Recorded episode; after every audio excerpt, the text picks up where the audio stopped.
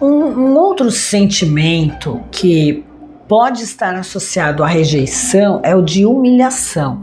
Então, pessoas que foram muito menosprezadas, que foram muito humilhadas mesmo por outros, porque tem gente que é o cão, né, gente? Faz questão de humilhar, de menosprezar. Não vou dizer que não exista isso, não, existe sim. Tem muita gente que gosta de se mostrar superior, ou mais inteligente, ou mais rico, ou mais poderoso, ou mais forte, e usa disso sim para humilhar os outros, né? E às vezes a, a, pessoa que é humilhada, ela às vezes está numa condição realmente de inferioridade. E isso não deveria, de forma alguma, fazer com que ela se sentisse mal perante os outros, né? Às vezes nós estamos num momento de nossas vidas que a gente não está onde deveria estar, no pódio, ou no poder, ou ganhando uma fortuna, ou sendo mais o, o mais inteligente da turma.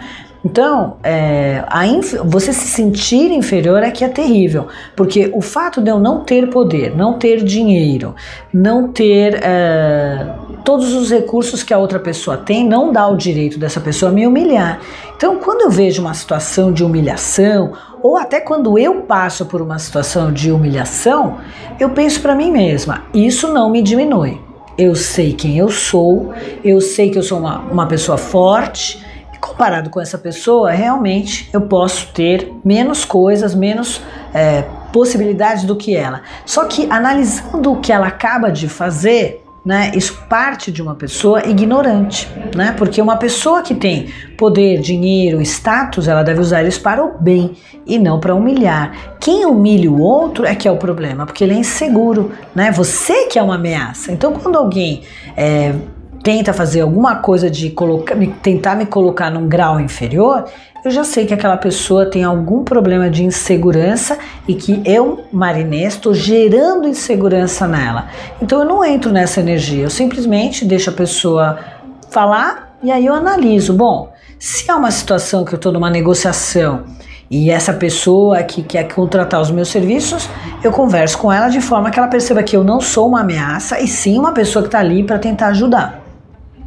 Se ela é uma pessoa, é, vamos dizer, um colega de trabalho, eu estou percebendo que ele está querendo, está se sentindo ameaçado, eu tenho a opção de não querer mais trabalhar com ele, porque eu não vou querer trabalhar com gente recalcada, né? É, é a última coisa que eu quero é trabalhar com gente insegura.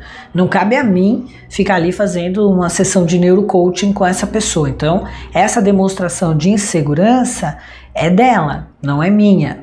Né? Então eu isolo aquilo, eu blindo aquilo de mim. Então isso é muito importante que você saiba também. Né? Você se sentir humilhado é, tem a ver com a situação de, da sua autoestima estar baixa. Então você tem que rever isso, né? tem que ver, rever o que? No que você é bom, o que você faz de ótimo e melhorar a sua autoestima, né? Claro que dentro daquilo que você considera justo, né? Dentro das suas possibilidades, porque eu conheço muita gente boa que se menospreza. E aí qualquer um humilha, né? As pessoas sapateiam na cabeça de quem já está destruído. Parece que tem um prazer coletivo de ver o outro sofrer mais do que ele já está sofrendo. Então, muito cuidado com isso. Afaste essas pessoas do seu caminho e reveja um pouco aí ah, todo o seu posicionamento em relação à humilhação. Que eu tenho certeza nunca mais você vai se sentir humilhado ou rejeitado se você elevar a sua autoestima, se você mesmo passar a se respeitar. É isso.